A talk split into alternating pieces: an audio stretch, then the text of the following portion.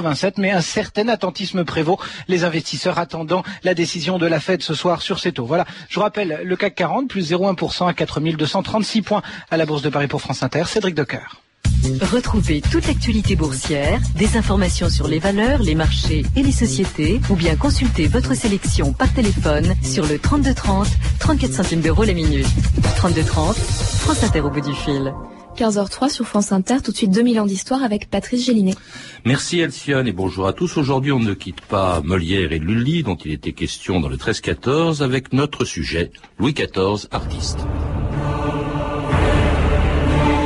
Il faut avouer que je n'ai rien fait avec tant de facilité que dans cet endroit où Votre Majesté me commanda de travailler. J'avais une joie à lui obéir qui me valait mieux qu'Apollon et toutes ses muses. Molière.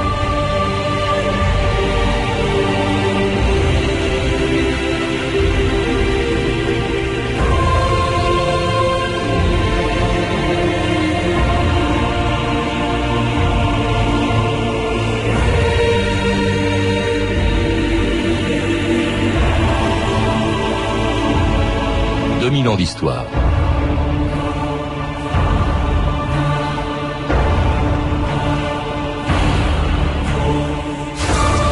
Devenir roi pour Louis XIV, ce n'était pas seulement succéder à tous ceux qui l'avaient précédé, c'était aussi les dépasser. Dès le début, il a voulu faire de son règne un grand règne. Et si aujourd'hui le roi Soleil a marqué notre histoire plus qu'aucun autre, ce n'est pas tant par ses guerres ou l'absolutisme de son gouvernement, que par les arts dont il a voulu faire l'instrument de son pouvoir et la vitrine de son règne, en rassemblant autour de lui, à Versailles, tout ce que la littérature, la musique, la peinture, la sculpture ou l'architecture européenne avaient pu donner de meilleur. Le théâtre de Molière ou de Racine, la musique de Lully, les jardins de Lenôtre, les peintures de Lebrun, les sculptures de Girardon ou les plans de Levaux pour le château de Versailles, comptaient plus pour Louis XIV que ses victoires militaires et ses conquêtes. Il était déjà lui-même un bon musicien et un danseur accompli, avant de mettre sa mère à l'écart pour assumer seul le pouvoir en 1661. La France est épuisée, elle est malade. Elle a besoin d'un sang vif, d'un soleil neuf. Je révère Dieu autant que vous, ma mère, mais il semble que ce ne soit pas le même. Le vôtre se repaît d'ombre et de repentir, il se lamente sur le passé, il a peur de l'avenir. Le mien est le Dieu de la vie, il me pousse vers la lumière ne vous déplaise à vous et à vos amis de noir vêtus. Je serai le fils aîné de ce Dieu-là et son représentant sur cette terre. Louis J'ai 22 ans, ma mère, et je suis votre roi. Le roi danse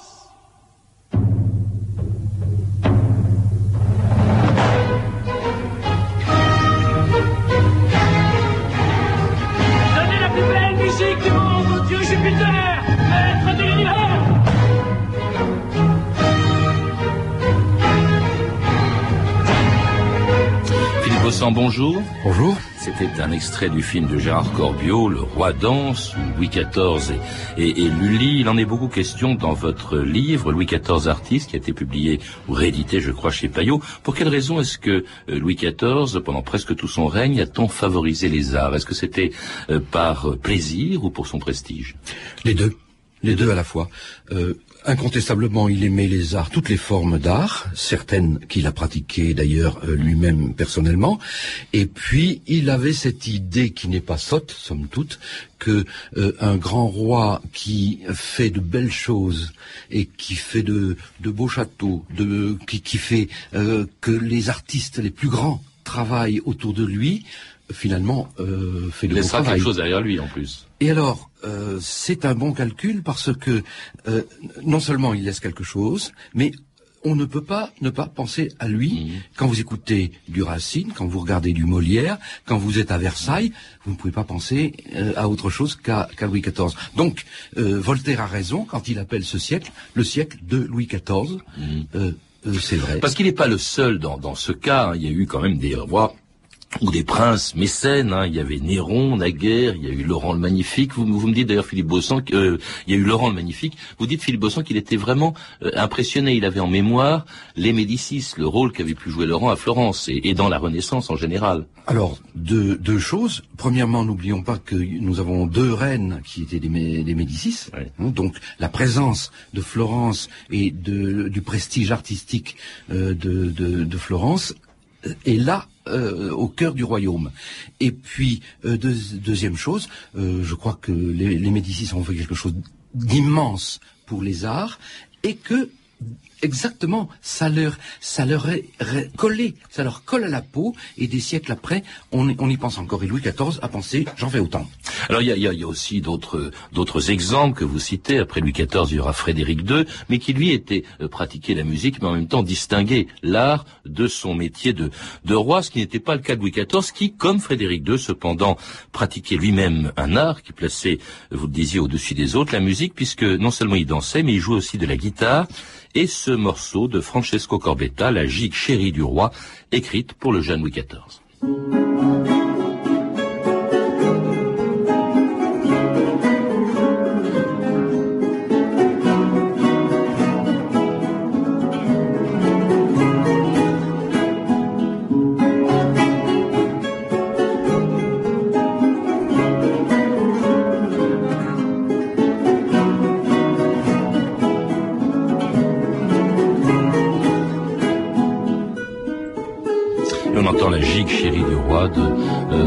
Corbetta. Alors, il, jouait de la guitare, dites-vous, Philippe Bossan, euh, ce qui est assez curieux pour un aristocrate, car je crois que c'était plutôt le luth qui était l'instrument des aristocrates. La guitare, c'était un peu pour les ploucs. Depuis des siècles, le, luth était l'instrument, euh, par définition, de, l'aristocratie. Alors, la, la guitare, elle arrive du, sud, elle arrive d'Espagne, elle arrive d'Italie.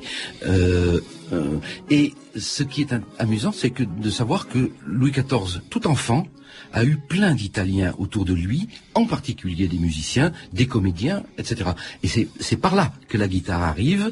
Et le morceau que nous venons d'entendre, c'est assez amusant, mais Corbetta a été son maître de guitare, et c'est une pièce qui est écrite pour deux guitares, je suppose, sans trop me risquer, qu'elle est écrite pour, pour Corbetta et le petit Louis XIV. Alors c'est Voltaire qui disait, on ne lui a appris, par Louis XIV, on ne lui a appris qu'à danser et à jouer les guitares, donc il dansait aussi, et là, bon, on ne sait pas s'il jouait bien, mais on, est sûr qu'il dansait bien, c'est ce que vous dites, Philippe Bossan. Absolument. Alors, vieille tradition euh, classique en France, le, le ballet. Et alors le, le ballet pas du tout tel que nous le concevons, le ballet où euh, des personnes de l'aristocratie, par exemple, se présentent en public. ce sont des choses que nous n'arrivons pas à imaginer aujourd'hui. Pensez que euh, on faisait la queue pendant des heures et des heures et des heures pour voir le roi danser au théâtre du Petit Bourbon. ça avait une signification politique aussi. Bien sûr, mais ça marchait puisque puisqu'on faisait la queue et que je dirais que euh, sans me risquer, 30 000 personnes sont venues voir un seul spectacle euh, dansé par par euh, par le jeune Louis XIV de 18 ans. Il faut croire que la musique ou la danse euh, intéressait plus Louis XIV que la littérature ou que la sculpture ou que la peinture. Si vous évoquez quand même, on, l'évoque rarement, l'importance de la peinture, notamment du peintre en quelque sorte officiel de Louis XIV, qui était Lebrun. Et Lebrun qui était lui aussi chargé non seulement de peindre un portrait de Louis XIV, mais d'un Louis XIV en majesté et avec les, les comment dirais-je, figurant en fait Alexandre le Grand. Absolument. Alors, on retourne sur, au même problème. Euh, Louis XIV, euh, quand il a vingt et quelques années, il se prend pour Alexandre le Grand, et partout, on va parler d'Alexandre. Euh, c'est-à-dire que Lebrun va, va, peindre des tableaux, Racine va écrire une tragédie, etc. Alexandre, c'est le grand personnage que l'on doit décrypter en disant ça, c'est le jeune Louis XIV le futur grand. Il s'y intéressait quand même beaucoup, même s'il n'était pas peintre. En revanche, alors, il était musicien. Son, l'importance d'ailleurs de la musique, vous le rappelez, c'est que quand il prend le pouvoir, il a 22 ans. Bon, il est roi, mais en réalité, qui gouverne, c'est surtout, c'était Mazarin, hein, puisque c'est la mort de Mazarin qu'il va vraiment prendre les rênes du pouvoir tout seul, sans euh, premier ministre. Euh, il prend tous les pouvoirs. Et euh, une de ses toutes premières décisions, c'est de créer une académie qui n'existait pas, l'Académie royale de danse, et de nommer, de confier à Lully, qu'il connaît lui depuis 1853 euh, la fonction de surintendant de la musique du roi. Et Lully a joué un rôle considérable auprès de Louis XIV et pendant très longtemps. Absolument. Alors je reviens à cette Académie royale de danse. Vous allez voir comme il est Louis XIV, comme il est astucieux. Il aime la danse, il la pratique. Il crée, dès qu'il est au pouvoir, l'Académie royale de danse. Moyennant quoi, il euh, demande à cette académie d'inventer un système de notation de la danse, ce qu'on n'avait jamais fait, une espèce de sténographie, moyennant quoi, pendant un siècle et demi au moins, toute l'Europe va danser à la française. Parce que, enfin, on dispose d'un moyen de transmission de la danse. Ça, c'est un homme de pouvoir. Mais au bon sens du mot, c'est un homme qui a compris son rôle, il aime quelque chose, il transmet. Et est capable d'imposer la présence de Lully qu'on n'aimait pas trop. Il était italien, euh, on considérait qu'il avait des mœurs un peu un peu légères ou, douteuses. Donc la cour s'y oppose et la cour, alors euh, Louis XIV va la prendre encore plus à rebrousse-poil en lui imposant une autre décision, la construction d'un château et même d'une ville dans une des régions les plus insalubres du royaume. Monsieur Levaux Monsieur Lenon Je veux un jardin féerique, des parterres, des bassins, des fontaines, des forêts. Tout doit se construire à partir de cette perspective. Plate, sire La campagne de Versailles est désespérément plate Le sol est un cloaque. Sur les collines, il y a les arbres, mais là, partout, ce ne sont que marais. La nature se plie comme les hommes. Je veux, vous le ferez. Mettez mille, trois mille ouvriers s'il le faut. Plantez des arbres adultes. Madre, il ne veut pas nous emmener dans cette base.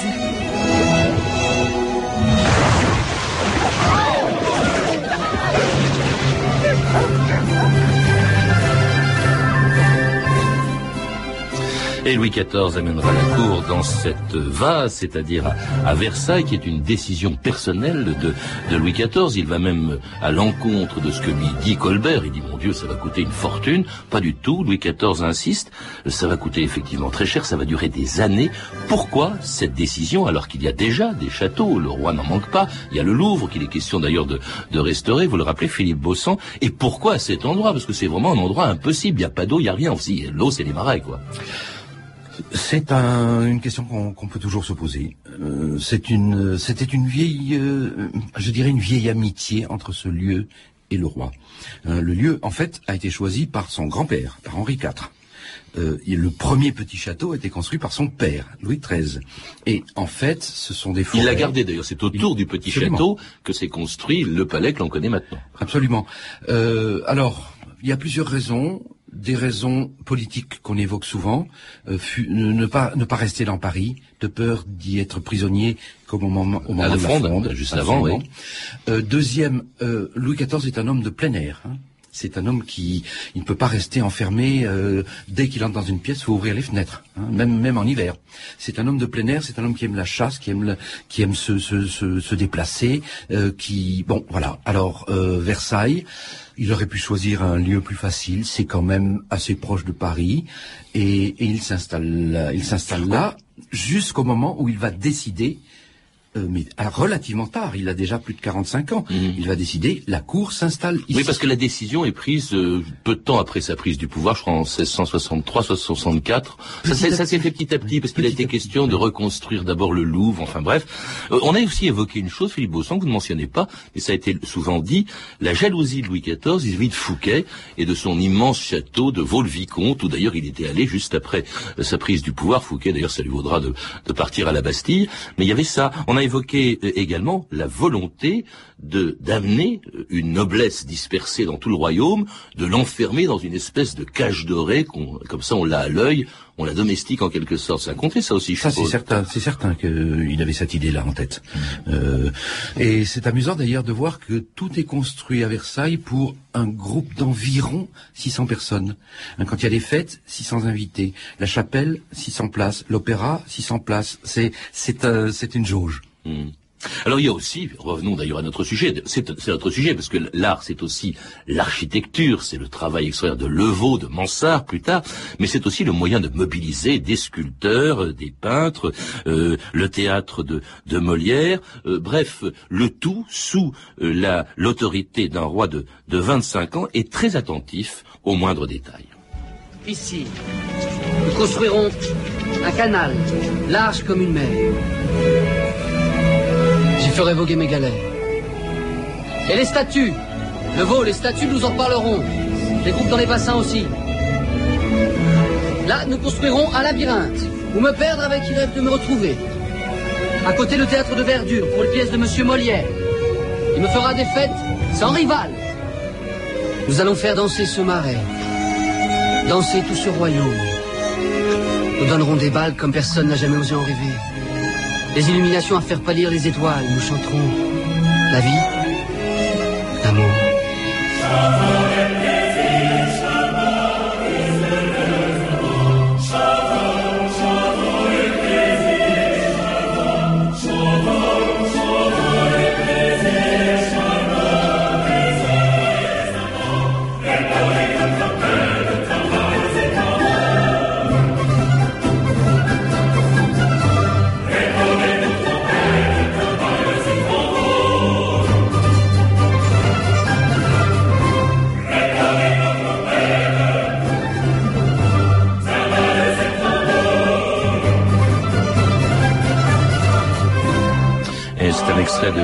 De Lully et Molière, chantons les plaisirs charmants. Alors Versailles, euh, Philippe Bossan, c'était aussi, euh, vous l'écrivez, des fêtes tout à fait extraordinaires, euh, mais qui étaient plus que des divertissements. Elles avaient aussi une signification politique. Il y a eu de très grandes fêtes, les, les plaisirs de l'île enchantée en 1664, les, les grands divertissements royaux en 1668, mais ça avait une signification également. Oui, et alors là, je voudrais revenir sur quelque chose que nous venons de dire. je disais 600 personnes, la jauge, ça c'est la jauge des invités. Pour une fête, euh, je dirais privée, si vous voulez, donnée par le roi. Mais il ne faut pas oublier que parallèlement à ça, Versailles était toujours ouvert à n'importe qui, n'importe quand, et que euh, on, cite des, des, fêtes où la reine met trois quarts d'heure euh, pour faire 200 mètres, tellement la foule de, des badauds et, serré. Mhm. Ça aussi, c'est Versailles. Et euh, 300 000 personnes pour les fêtes du mariage de, euh, de Louis XVI euh, 100 ans plus tard. les fêtes, c'est la mobilisation des artistes. C'est par exemple, on l'a évoqué, on vient d'évoquer avec Psyché, c'est Lully. C'est aussi Molière. On n'en a pas parlé encore, mais il est évident que de tous les artistes qui ont gravité autour du roi Soleil, Molière a été un des plus importants. Il le connaissait, il l'avait rencontré avant même sa prise du pouvoir, je crois en 1658, Philippe Bossan. Oui. Euh, il y a une vieille euh, une vieille amitié entre eux euh, qui est très difficile à comprendre là aussi de nos jours. Comment se peut-il que le roi et, un, un, artiste euh, qui en plus n'était pas très bien vu de tout le monde pouvait être aussi intime? Alors, faut pas oublier que il est probable que Molière, à l'âge de 10 ans, 12 ans ou 15 ans, son père étant valet de chambre du roi, avait ses entrées déjà, déjà au lever du roi. Il avait des hein. pistons, donc, si je puis dire. Donc, quand, quand Louis XIV rencontre Molière euh, comédien et artiste, il le connaît euh, déjà depuis 10 ou 15 ans, même si Molière est allé en province euh, faire ses tournées. Il n'y avait pas que Molière, il y avait Racine, et les deux hommes se ressemblaient pas du tout. Racine était vraiment en courbette permanente devant devant Louis XIV, c'est certain, un grand auteur, mais c'est extraordinaire l'obséquiosité de tous les écrits de Racine, la façon qu'il suivra, dont il saura suivre le roi, vous le dites, jusqu'au bout pratiquement. Oui.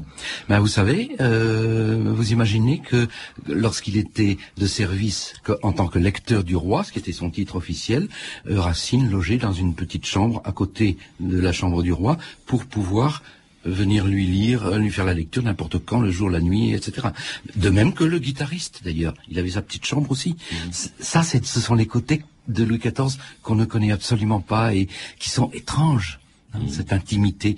Molière, pourquoi est-ce que Molière euh, a, eu tant d'importance Les clins d'œil entre le roi et, et Molière en lui disant, tu as vu celui-là? Hein, tu vas m'en faire euh, une scène comique parce que ça, on a, on a la preuve que Louis XIV l'a fait quelquefois. Mais si vous savez que Molière était présent au lever du roi euh, un certain nombre de jours par, par an, un, grand nombre de jours par an, une centaine de jours par an, euh, ça pouvait arriver n'importe quand, ça.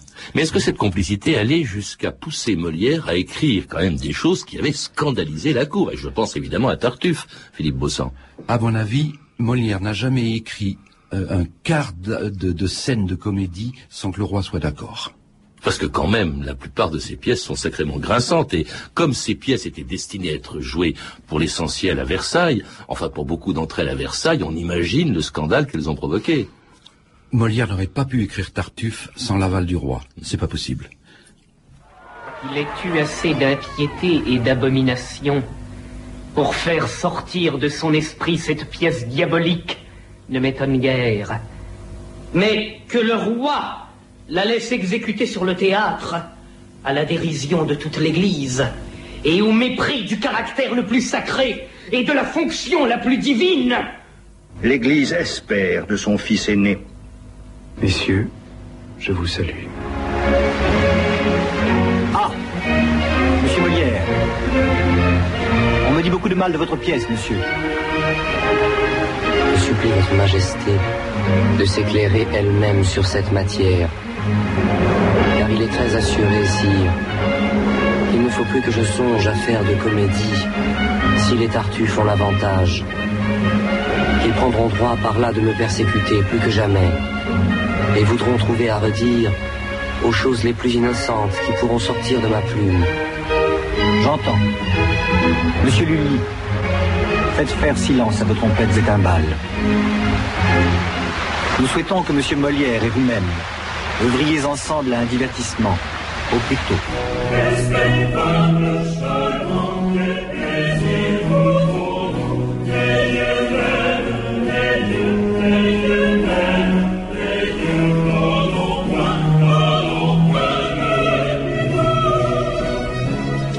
C'est un extrait des Bourgeois gentilshommes, euh, euh, une comédie ballet avec laquelle on travaillait ensemble, pour laquelle on travaillait ensemble Lully et Molière. Ça, c'est un genre qui a été créé par Louis XIV. C'est lui, au fond, même que c'est lui qui disait à ses architectes, voilà ce qu'il faut, faire Versailles, des fenêtres de Versailles, il intervenait dans tout, y compris dans la création artistique de, de, de ces comédies-ballets, comme ça n'existait pas d'ailleurs. Alors, Molière a, a- a, imaginé qu'on pouvait mettre de la musique dans, dans ses comédies, mais euh, le mariage forcé 1664, d'ailleurs le titre me paraît assez amusant, Entre le mariage Lully forcé Molière. Et Molière, c'est un ordre du roi. Mhm. Euh, vous allez travailler ensemble, vous allez me faire une comédie ensemble. Alors ça se développe. Et ça, ça débouche sur le mariage, sur euh, le bourgeois gentilhomme, qui est un chef-d'œuvre euh, justement de la liaison euh, entre entre musique et comédie. Oui, mais ça, c'est une étape vers un genre nouveau, en France en tout cas, qui sera l'opéra. Parce Oui. que l'opéra aussi, il est né à Versailles. Absolument. Philippe Bossan. Enfin, Euh, l'opéra français en tout cas. Alors, en trois mots, je résume la situation. Euh, succès merveilleux de Lully et Molière ensemble pendant des années. Puis un jour, ils font Psyché, qui est une tragédie en musique cette fois. Et le succès est tel que c'est la brouille. Parce que Lully, quand ça marche trop bien, il dit, rien que pour moi, Molière, euh, bon. Et Molière va mourir euh, deux ans après, tristement, hein, tristement trahi, je dirais. Alors, en revanche, euh, Lully euh, se dit bon ben maintenant j'ai compris la j'ai compris la leçon l'opéra c'est moi ça fait 70 ans qu'on le fait en Italie les Français ont pas été fichus de le faire jusqu'à présent moi j'y vais et il crée l'opéra effectivement Cadmus et Hermione, c'est ça, c'est le premier opéra en France. Euh, etc. Et alors ça, c'est donc à peu près à l'époque où, il faut le rappeler, jusqu'à maintenant, jusqu'à ce moment-là, nous sommes en, en 1673, Versailles est devenu un château important, qui n'est toujours pas achevé, il y a toujours des échafaudages, mais pas encore la capitale. Et c'est en 1682, Philippe Bossan, que le roi Louis XIV décide de s'y installer, sa résidence, c'est donc la capitale de la France. Et la chose curieuse, à partir de ce moment-là, on a l'impression qu'il se désintéresse des arts. Il les a encouragés comme ça pendant plus de 20 ans entre sa prise du pouvoir et son arrivée euh, dans sa résidence de, de Versailles et là il s'y intéresse moins. Parce que non seulement euh, il ne danse plus déjà depuis 1670 mais en plus l'opéra bah, après euh, le premier opéra il laisse tomber. On ne crée pratiquement plus rien à Versailles. À quoi est-ce dû? Est-ce que c'est dû au, au fait que évidemment les bigots qui avaient critiqué Molière euh, Madame de Maintenon euh, qui était très bigote elle-même ont fini par lui convaincre que la comédie l'opéra c'était bien mais c'était pas euh, enfin c'était pas chrétien quoi. Alors, il y a ça. Incontestablement, euh, on entre dans une période plus austère, plus euh, plus rude. Mais Madame de Maintenon, à mon avis, elle est, euh, ça- elle n'est pas la cause principale. Elle est même elle-même, je dirais, une, une conséquence. Ah oui? Ah, je dirais que si le roi a épousé cette bigote, qui n'était pas tout, pas si sotte que ça, euh, c'est bien parce que c'était dans l'air. Bon, donc euh, cette, cette période devient une période plus austère. Alors en plus, ajouter euh, ça des, des choses graves, il n'y a plus d'argent. Euh, pendant les la guerres, première partie du, règne, euh, euh, la dépense ne compte pas. À partir de 1680-90, euh, c'est pour ça que l'opéra ne sera jamais construit, qu'on va mettre presque 30 ans à construire la chapelle ouais, ouais. de- du, du château de Versailles, et que les, les, les, les travaux euh, ralentissent. Et, et pour y jouer, alors là, on, on joue plus. Lully est abandonné. Hein, euh, euh, le roi ne vient même pas se déplacer pour écouter le Tédéum que Lully fait juste avant de mourir. Et puis, euh, euh, alors, euh, il, il- se tourne vers d'autres musiciens, c'est-à-dire de la lande, c'est-à-dire Couperin, etc., de la musique sacrée, des motets. C'est triste ces, ces dernières années, ces 30 dernières années entre 1680 et 1715, la mort de, de Louis XIV, pendant lesquelles il n'y a plus d'opéra, le roi ne danse plus, il n'y a plus de musique. C'est-à-dire qu'on on, on vient les jouer à Versailles. Ils ne sont plus créés à Versailles, mais on les crée à Paris et on vient, euh, on vient les jouer. Euh, en revanche, le fait qu'il y ait toujours de la musique, ça montre bien que euh, l'amour de la musique n'a jamais disparu euh, euh, chez Louis XIV. Je vous en donne un, petit exemple. En 1711, c'est très tard, hein, quatre ans avant sa mort. Enfin, on termine les travaux de la chapelle. Eh bien, la première chose qu'il fait, c'est de- d'exiger qu'on fasse des auditions en, euh, live, hein, si, je peux dire, dans la chapelle pour voir si l'acoustique est bonne euh, et si ça se... Bon, c'est toujours un amour très profond et un amour pratique. hein. Euh, il, euh, il, veut, il veut entendre vraiment si l'acoustique est bonne, pas simplement euh, laisser son architecte lui dire euh, oui, oui, votre majesté, c'est parfait. Est-ce que c'est pas, euh, au fond, par les arts que, que Louis XVI a laissé le, ce meilleur souvenir? Parce qu'il faut rappeler c'est une France qui est exsangue, qui est fatiguée, lasse des guerres, qui est misérable, etc. La fin de Louis XIV, euh, personne ne pleure Louis XIV, mais en fait, tout le monde aujourd'hui va, va voir Versailles. Ben, J'ai l'impression qu'il avait fait le bon calcul. Ouais. Et que euh, quand on vous dit Versailles a coûté très cher, très cher, très cher, euh, faites le calcul de ce que ça rapporte à la République depuis que depuis que les touristes entrent par millions dans ce château. Finalement, c'est un très bon calcul. Merci Philippe Bossan. Je rappelle donc que vous êtes l'auteur de Louis XIV Artiste, publié en poche chez Payot, un livre dont je recommande la lecture cet été. Justement, ce sera une bonne, une bonne idée. Vous êtes également l'auteur du roman Le Rendez-vous de Venise, réédité en poche chez LGH. À lire également le dernier numéro d'Historia thématique de juillet-août, qui est entièrement consacré à Louis XIV et qui sort dès demain en kiosque. Vous avez pu entendre des extraits des films suivants. Le Roi danse de Gérard Corbiot, euh, qui est disponible en DVD chez France Télévisions. Molière d'Ariane Nouchkine avec Philippe Cobert dans le rôle de Molière est disponible en DVD chez Bel Air. Ces références sont disponibles au 32 30.